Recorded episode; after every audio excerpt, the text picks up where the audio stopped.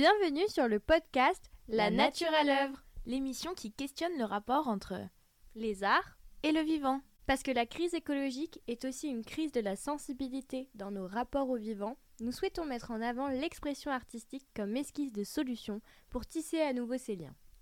Si les créations artistiques permettent de façonner des imaginaires collectifs, nous voulons explorer le rôle de l'art dans l'élaboration d'un monde plus désirable en réaction à la crise écologique et à la frustration produite par les injonctions aux efforts individuels.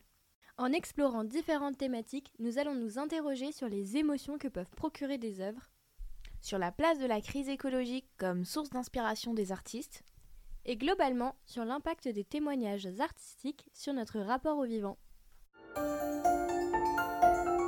Ce troisième épisode, on vous propose d'explorer le mouvement de l'arte povera et son rapport au vivant via les matériaux, leur traitement ou encore l'engagement politique de ces artistes. Euh, on trouve intéressant de vous parler de ce mouvement euh, aujourd'hui parce qu'il y a une expo en ce moment euh, qui s'appelle Renverser ses yeux entre le musée du jeu de paume et le bal. C'est une asso, une plateforme indépendante d'exposition qui fait aussi de l'édition et qui est dédiée à l'image contemporaine sous toutes ses formes. Cette expo, elle se focus principalement sur les liens du mouvement Arte Povera avec ce qu'on appelle l'image mécanique, donc la photo, la vidéo et le film. Mais euh, globalement, le mouvement d'Arte Povera, il regroupe des artistes qui sont aussi consacrés à d'autres médiums, que ce soit de la sculpture, du dessin ou encore de la peinture.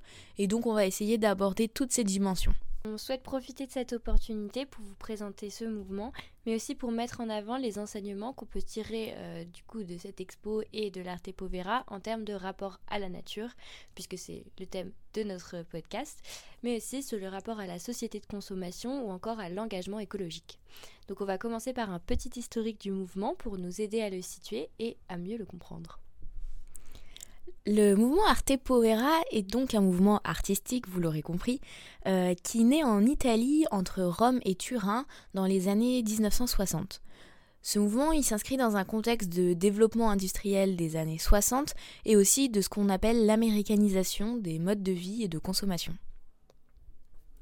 Les acteurs euh, de l'Arte Povera, ils n'ont pas voulu s'assigner un mouvement ou à une identité stricte et en fait ils ont décidé de rejeter toute qualification. Donc euh, quand nous on parle d'un mouvement, en réalité euh, c'est pas vraiment le cas parce que être un artiste arte povera à ce moment-là, c'est plutôt adopter un comportement en opposition à l'industrie culturelle et plus largement à la société de consommation sur un modèle socialement et politiquement engagé. Donc le refus même de l'identification à une catégorie ou à un mouvement artistique, ça leur permet de privilégier le processus au détriment de l'identité d'un objet fini, donc l'identité d'un mouvement fini, et, euh, plutôt de travailler sur euh, une opposition, sur un engagement politique. On parle alors plutôt d'une attitude plutôt qu'un mouvement. Donc nous, on va employer parfois le terme mouvement, mais euh, normalement, il faut parler d'attitude. Et euh, on a conclu que c'est un art qui est expérientiel et révolutionnaire, et ça, on va le détailler plus tard. Cette expérience de l'attitude Arte Povera va durer une dizaine d'années avec un groupe d'artistes italiens qui vont collaborer ensemble et parfois même étroitement, ce qui va permettre un mélange des médiums entre installation, photographie, théâtre et bien d'autres, euh, outils. Euh, ce terme de pauvre ou povera en italien est emprunté à une pratique théâtrale, celle de Jerzy Grotowski, qui, euh, qui promeut euh, le théâtre pauvre. Euh, lui, donc, il a pour méthode un dépouillement absolu du travail théâtral, ce qui est une façon de valoriser le comédien, sa résistance physique, en gros, plutôt le corps du comédien que son expression verbale.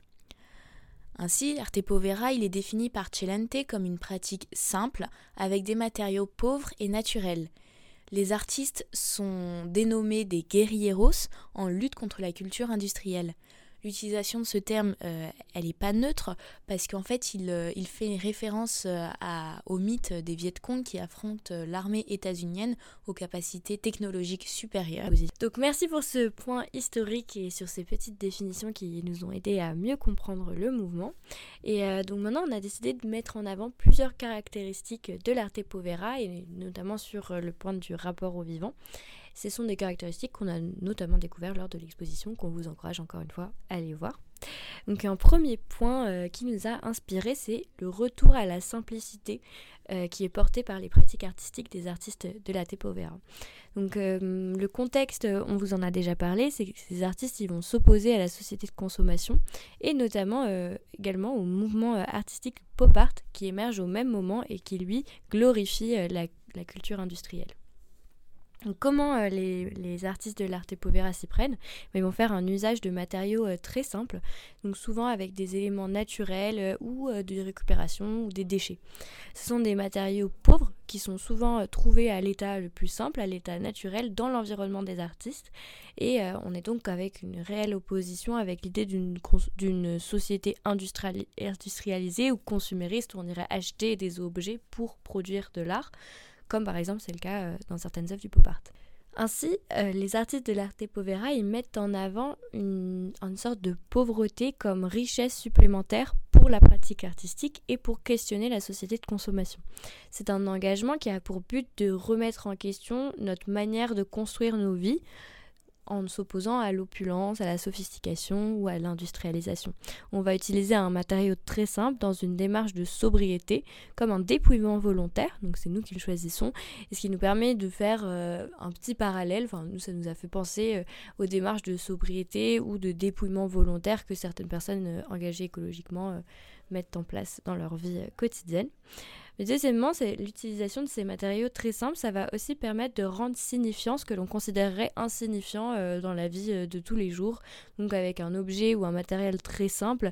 Et du coup, encore une fois, ça remet en cause l'idée euh, de culture ou de progrès, l'idée de signifiance d'un objet parce qu'il a été industrialisé. Et donc, on a vraiment une mise en avant du matériel naturel et du vivant. Parce que regardez, un matériel très simple, du, de la nature, de l'environnement, ça peut être digne d'une pratique artistique, mais en même temps, ça nous rend capable de, s'opposer à quelque chose, notamment l'industrialisation. Donc finalement, cet art pauvre, il nous permet de mettre en place une réflexion sur la place de l'humain dans la dichotomie nature-culture, dans la dichotomie vivant-progrès, et euh, sur ce que l'intégration de la pratique artistique a comme place dans ces questionnements euh, de l'humain. Donc si Elsa, tu peux nous donner euh, quelques exemples un peu concrets pour ces grands mots assez théoriques Oui, bien sûr, on a peut-être euh, le nom le plus connu euh, du mouvement euh, Arte Povera, ce serait Giuseppe Pennone. Peut-être que vous en avez d'ailleurs déjà entendu parler parce que c'est celui qui jouit de la plus grande reconnaissance parmi les artistes du mouvement. donc Giuseppe Pennone, pour revenir rapidement sur sa biographie, il est né en 1947 dans le Piémont, même s'il travaille actuellement à Turin. Donc quand il naît, en fait, il est fils et petit-fils d'agriculteurs, euh, ce qui explique pourquoi il a passé son enfance euh, euh, au milieu de la nature, dans un petit village de la vallée de Tanaro, dans le nord de l'Italie. Et, ce, détail n'est pas neutre, parce que c'est à ce moment-là qu'il va développer sa sensibilité particulière aux paysages denses, en végétaux, donc des forêts, et cette, euh, et cette empreinte, on va la retrouver euh, dans ses, dans ses différents travaux, euh, et notamment à travers les matériaux qu'il utilise dans ses œuvres, donc soit du bois ou encore des feuilles. Cette inspiration de la nature, elle se retrouve dans le travail de Pennon également à travers la place qu'il donne au corps, euh, que soit le corps de l'artiste, euh, le contact de son propre corps à la nature, euh, les empreintes que ce corps va laisser, ses mensurations, l'action de ce corps dans sa relation à la nature et plein d'autres angles qui sont également explorés. Cette démarche, ça va l'amener à donc à privilégier le processus au moins autant que l'objet créé à la fin. Il est convaincu que, que ce paysage il est chargé de signes qui sont inscrits dans la mémoire des matières végétales, organiques, minérales, en bref, le vivant. Et donc lui, son objectif, c'est de, de provoquer, d'extraire ces signes, notamment en passant par euh, les, des empreintes, ce qu'il appellera des empreintes. Euh, d'ailleurs, ce travail il a particulièrement été mis en valeur euh, récemment, fin 2021, lors d'une exposition à la BNF qui était consacrée à Giuseppe Pennone, qui s'intitulait Sèves et pensées. Giuseppe Pennon, par ailleurs, il réalise euh, des sculptures en taille directe, mais aussi des moulages, ce qui permet de mettre en valeur euh, les caractéristiques euh, spécifiques de ces matériaux naturels, tout en produisant des formes inédites. ce qui lui permet de poursuivre cette réflexion sur la possible assimilation entre la Terre et les humains, la Terre étant alors considérée comme une substance universelle. Et donc l'exposition Renverser ses yeux s'inspire euh, d'une des affiches créées par euh, Giuseppe Pennon qui, s'intitule Renverser ses yeux projet. C'est en fait un photocollage qui a été réalisé en 1970 où l'on voit euh, un portrait de l'artiste en noir et blanc on parle de matériaux plutôt simples parce qu'il s'agit d'un simple collage sur une photo au format classique, un portrait. Et, la seule spécificité, euh, elle se trouve euh, dans les iris du portrait de Giuseppe Pennon parce que euh, celles-ci sont remplacées par des images, par des toutes petites images d'une ville. Et donc c'est là qu'apparaît, c'est là qu'intervient le collage on peut l'interpréter comme une façon qu'a l'artiste de poser son regard sur l'œil lui-même. Euh, ainsi, l'œil n'est plus considéré comme un simple organe de la vue, mais aussi comme une surface de contact, au même titre que la peau qui sépare le corps du monde qui l'entoure. Euh, l'expression renverser ses yeux, quant à elle, c'est une façon de regarder le monde à travers des lentilles de contact réfléchissantes, qui pourrait un peu faire référence à un, renversement de l'œil, car les lentilles de contact euh, qui sont posées sur cet œil reflètent les images que l'œil reçoit, et donc l'élément réceptif qui est un œil devient en fait un élément de projection. Un autre point euh, qui nous a marqué lors de la visite de l'exposition, c'est aussi euh, l'importance qui est accordée par les artistes à la performance et à la vision de l'art comme une expérience de l'espace et du temps. Ainsi, l'art euh, peut être pratiqué pour faire expérimenter la nature aux spectateurs et au grand public.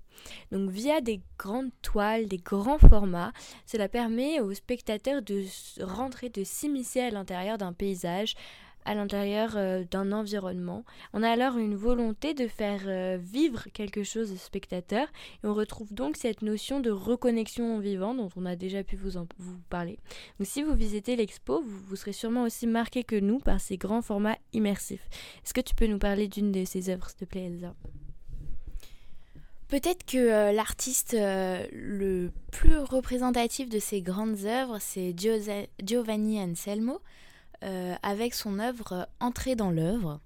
Donc le titre euh, laisse présager effectivement euh, de, ce que vient de dire Emma, puisque donc ce tableau, il, mesure 3,36 m par 4,91 m, donc c'est vraiment une très grande œuvre qui est faite avec des couleurs qu'on peut dire plutôt fades, parce qu'en fait c'est une vue d'en haut d'un paysage aux allures désertiques, euh, et, ce paysage, il compose principalement la toile de ce décor. Au milieu, on voit tout de même un petit personnage, l'artiste, qui est en mouvement et euh, on devine qu'il est en train de marcher en plein milieu de ce, désert. Euh, en effet, lors de la réalisation de, cette prise de vue, l'artiste s'était lancé dans, le vide d'un paysage indéterminé et, le retardateur de, de l'appareil va prendre un instant de, cette traversée, l'instant même où euh, l'artiste est au centre de l'espace. Cette démarche, elle manifeste euh, la formulation claire d'un désir pour l'artiste de, s'engager directement dans le monde et, le spectateur devient alors le témoin privilégié de cette démarche. Pour euh, vous situer euh, rapidement euh, Giovanni Anselmo, c'est un peintre autodidacte qui est né en 1934 à Borgo Franco d'Ivrea, dans la province de Turin. et c'est vers la fin de 1967 qu'il commence à participer aux activités de l'attitude Arte Povera. Et c'est également à ce moment-là qu'il a eu à la galerie Sperone sa première exposition personnelle. Donc tout son, travail s'inscrit dans une réflexion à propos de l'ordre des choses, que cela soit à travers euh, les cycles de la nature, euh, la gravitation, les champs d'énergie qui impulsent tout mouvement, ou encore le rapport euh, dit existentiel entre l'humain et la nature au sein du cosmos. Et tout ça, il essaye de l'illustrer à travers des notions d'équilibre, ce qui fait qu'il utilise surtout des sculptures comme, euh, comme sans titre la structure qui mange, réalisée en 1968, donc qui est peut-être la sculpture la plus connue qu'il ait réalisée. C'est un bloc de granit avec du fil de cuivre qui permet de faire tenir une laitue fraîche. Donc vous pourrez peut-être la trouver sur internet, c'est une œuvre assez déconcertante. Euh, par ailleurs, dans les années 70, euh, Anselmo va remplacer la matière par le mot, ce qui rapproche euh, du point de vue des, moyens de l'art conceptuel, et donc on voit qu'il s'éloigne petit à petit de l'arte povera. Donc on a vu que l'usage de, grands formats permettait aux spectateurs de s'immerser dans le travail de l'artiste, mais il y a aussi une autre manière de faire cela pour les artistes de l'arte povera et c'est d'utiliser la performance et l'expérience qui sont en fait donc les caractéristiques fondatrices du mouvement.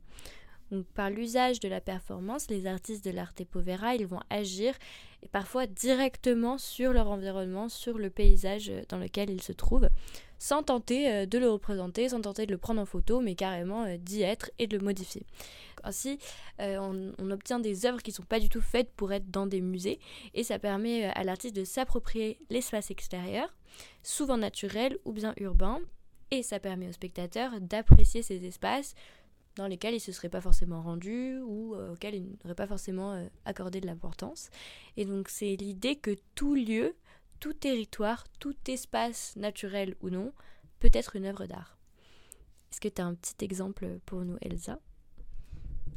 Oui, cette fois-ci, on peut parler euh, de Piero Manzoni, qui a réalisé la sculpture euh, Socle magique, euh, sculpture vivante, en 1961, et qu'on trouve lors de l'exposition.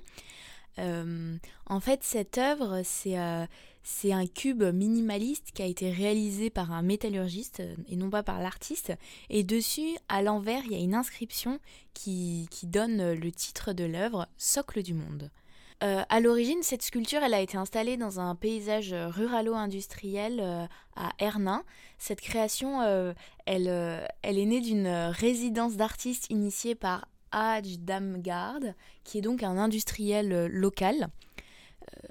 et et l'œuvre, donc, depuis, n'est plus exposée en extérieur, mais se trouve à la, à la fondation Piero Manzoni, actuellement à Milan.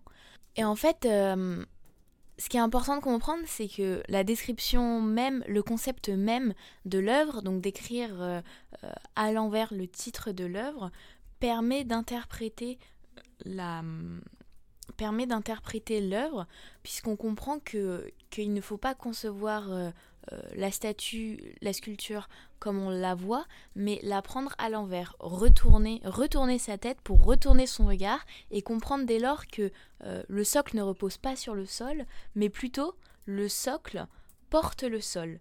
C'est comme si la planète entière, avec tous les êtres qu'elle contient, devenait l'œuvre d'art. Et donc aussi, on peut se demander à la marge sur quoi repose alors le, le socle une fois que la sculpture est retournée, puisqu'on ne voit que le vide. Et donc la réponse, euh, la réponse semble être le vide, ce qui est une façon discrète d'insinuer, de rappeler que la planète flotte dans l'espace. C'est aussi une autre façon de jouer avec, euh, les codes de la gravité, comme j'en parlais précédemment. Euh, ça reprend d'ailleurs les codes de l'art conceptuel qui stipulent que l'esthétisme final et la réalisation sont moins importants que le concept lui-même. Et rapidement, pour replacer encore une fois euh, Piero Manzoni, qui est un des artistes euh, super importants de l'arte povera, je vais parler un petit peu de sa vie. Donc en fait, il est né en 1933 à Soncino, euh, à Cremona en Italie, et il est décédé en 1963 à Milan. À l'époque, euh, les activités artistiques, elles étaient définies par le médium utilisé, donc on devenait peintre ou sculpteur. Et Piero Manzoni, il a vraiment un rôle important euh, joué là-dedans parce que c'est un des artistes qui a participé à radicalement transformer cette euh, conception et propose l'idée d'artiste qui utilise différents médiums. Euh, Piero Manzoni a été influencé par euh, les recherches d'Yves Klein, euh, avec lequel on peut faire quelques parallèles, voire même des oppositions, parce que par exemple, peut-être que vous connaissez le monochrome de Klein, donc avec l'utilisation de ce fameux bleu Klein, et, à l'inverse, Manzoni, lui, propose des achromes, et qui sont en fait des œuvres toutes blanches. Mais aussi, on voit que les tableaux de Manzoni, ils sont pas peints, mais préparés, fripés, trempés dans divers euh, matériaux, et donc c'est pas du tout la même euh, technique que Klein. Manzoni, il utilise aussi beaucoup l'ironie dans ses œuvres, et c'est d'ailleurs pour une de ses œuvres ironiques qu'il va, qu'il va faire un large retentissement dans le monde du marché de l'art en créant ce qu'on va appeler les boîtes à merde. Pour, cela, il reprend la, citation de Kurt Schwitters qui dit que tout ce que crache l'artiste est de l'art. Donc en reprenant cette citation, il crée 90 boîtes qu'il va intituler Melda d'Artista. Bien entendu, on ne sait pas ce qu'il y a à l'intérieur de ces boîtes, on n'est pas sûr que c'est bien ce qui est annoncé. Cependant, personne euh, n'a voulu euh, vérifier, prenant au mot l'artiste. Euh, à l'intérieur donc de chacune de ces boîtes, il, y a ce contenu inconnu et globalement, on devait vendre ce contenu ainsi que la boîte au prix de son équivalent en or en fonction de la cote du métal jaune le jour de la transaction. Mais même si ces boîtes ne furent jamais négociées de cette façon, leur relative rareté, puisqu'il en existe 90, a largement fait monter leur prix depuis. Et c'est entre autres pour cela qu'il s'agit de l'une des œuvres les plus emblématiques du XXe siècle, Merci pour cette illustration. Donc vous avez pu commencer à comprendre euh, que l'Arte Povera c'est un mouvement engagé, on le qualifie même parfois de révolutionnaire et on a, on a notamment pu parler euh, du terme qu'on leur a attribué de guerrilleros et c'est pour ça que nous on a fait un peu le rapprochement aussi avec la Green Guerilla euh, dont on a pu vous parler lors de notre premier épisode. Donc ces artistes de l'Arte Povera, ils ont donc une attitude qui est politiquement engagée sur le mode révolutionnaire. Ils interrogent donc l'art euh, comme méthode contestataire, et ça c'est possible grâce à différentes caractéristiques euh, du mouvement ou de l'identité Arte Povera. Donc tout d'abord c'est un art qui est très expérientiel, très performatif comme on a pu le voir. Euh, les artistes ils exploraient alors un peu le rapport entre l'art et la vie, et certains d'entre eux carrément ne séparaient plus leur art de leur vie, et ils agissaient, enfin ils qualifiaient leur vie d'art euh, et tout ce qu'ils réalisaient dans leur vie quotidienne comme une démarche artistique. Donc en fait, ils vivaient leur création euh, quotidiennement. Euh, ce, côté très expérientiel, très performatif permettait de créer un lien avec le public ou avec euh, les spectateurs. Mais ensuite, on, avait la perspective de l'action qu'on révélait au grand public qui ne pouvait pas être présent au moment de l'action via la photographie, la le documentaire. Donc il y avait l'utilisation de la documentation pour révéler des actions engagées et contestataires, parfois sur euh, le sujet du vivant, de la nature ou politiquement engagées. Par exemple, on peut parler de Franco Vaccari et de son célèbre photomaton qu'il a utilisé afin de créer un portrait collectif de l'Italie. Il est particulièrement connu pour sa participation à la Biennale de Venise en 1972, où, euh, où donc euh, il a été invité à exposer sur euh, le thème œuvre ou comportement. Pour cela, il décide de déplacer au sein du pavillon italien une cabine automatique de photographie, donc un photomaton, comme on appelle aujourd'hui, et il incite les visiteurs à aller dans une salle vide au mur blanc afin de participer à cette installation.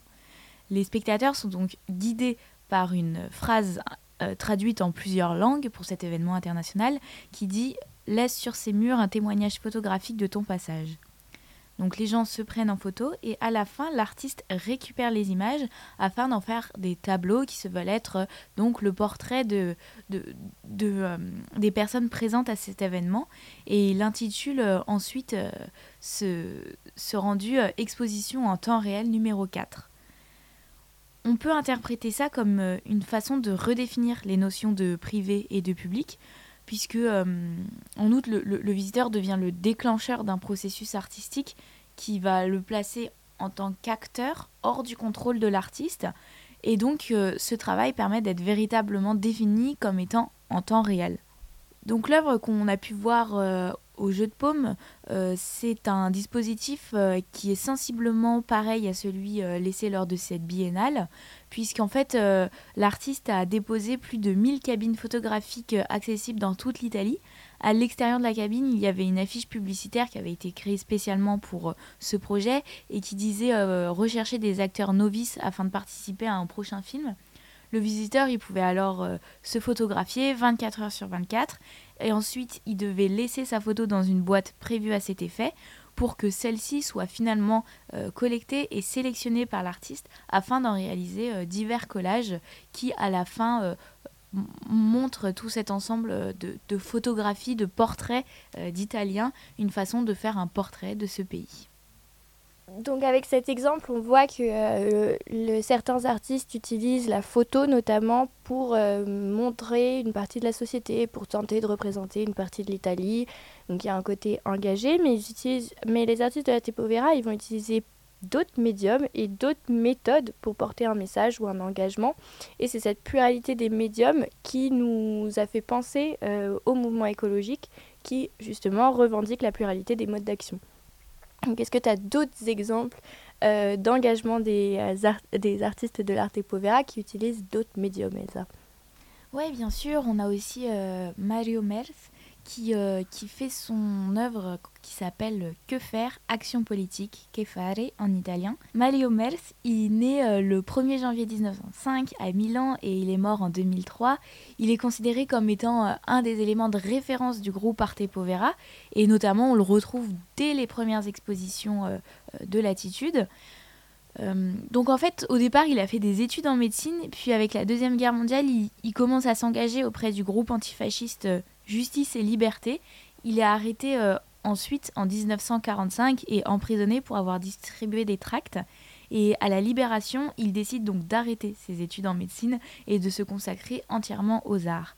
Ce détail, il n'est pas anodin parce que on va retrouver cet engagement politique après dans son travail à travers différentes étapes. En effet, euh, après cette guerre, au, milieu et un peu plus tard même, au milieu des années 60, euh, Mario Mers, il abandonne la peinture pour expérimenter euh, des matériaux comme les tubes de néon qui vont lui permettre de représenter les slogans des grands mouvements de protestation. Et donc ça, ça se fait en parallèle d'un renouvellement politique et social dans le pays qui est notamment induit par le célèbre mouvement de mai 68. Euh, ensuite, euh, l'artiste va expérimenter euh, aussi à ce moment-là les premiers assemblages tridimensionnels dans lesquels la spirale est introduite en 1976 et cette spirale va lui permettre de faire des tables sur lesquelles des fruits vont être disposés et qui ont vocation à pourrir pour introduire des questions relatives au temps qui passe. Donc son œuvre qu'on a pu voir à l'exposition, Fare, c'est le titre d'une publication euh, d'avant-garde en Italie en 1967. Mais euh, au-delà de cette origine, euh, l'œuvre c'est surtout une affiche avec une photo en noir et blanc et de la pâte à modeler sèche qui dessine la fameuse question Que faire?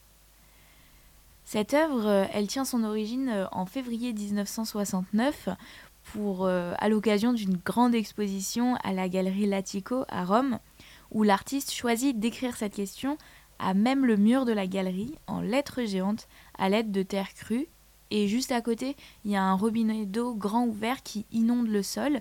Et donc, euh, on voit cette inondation avec cette grosse question qui nous renvoie euh, dans son sens pur que faire? Donc en fait, l'œuvre euh, qu'on voit au jeu de pommes, c'est tout simplement une photo qui avait été faite au moment de l'installation dans la galerie euh, et, qui a été tiré pour en faire une affiche. Et donc sur cette image, euh, l'artiste est réintervenu pour restituer ce slogan euh, originellement fait d'argile en le transformant cette fois-ci avec de la pâte à modeler.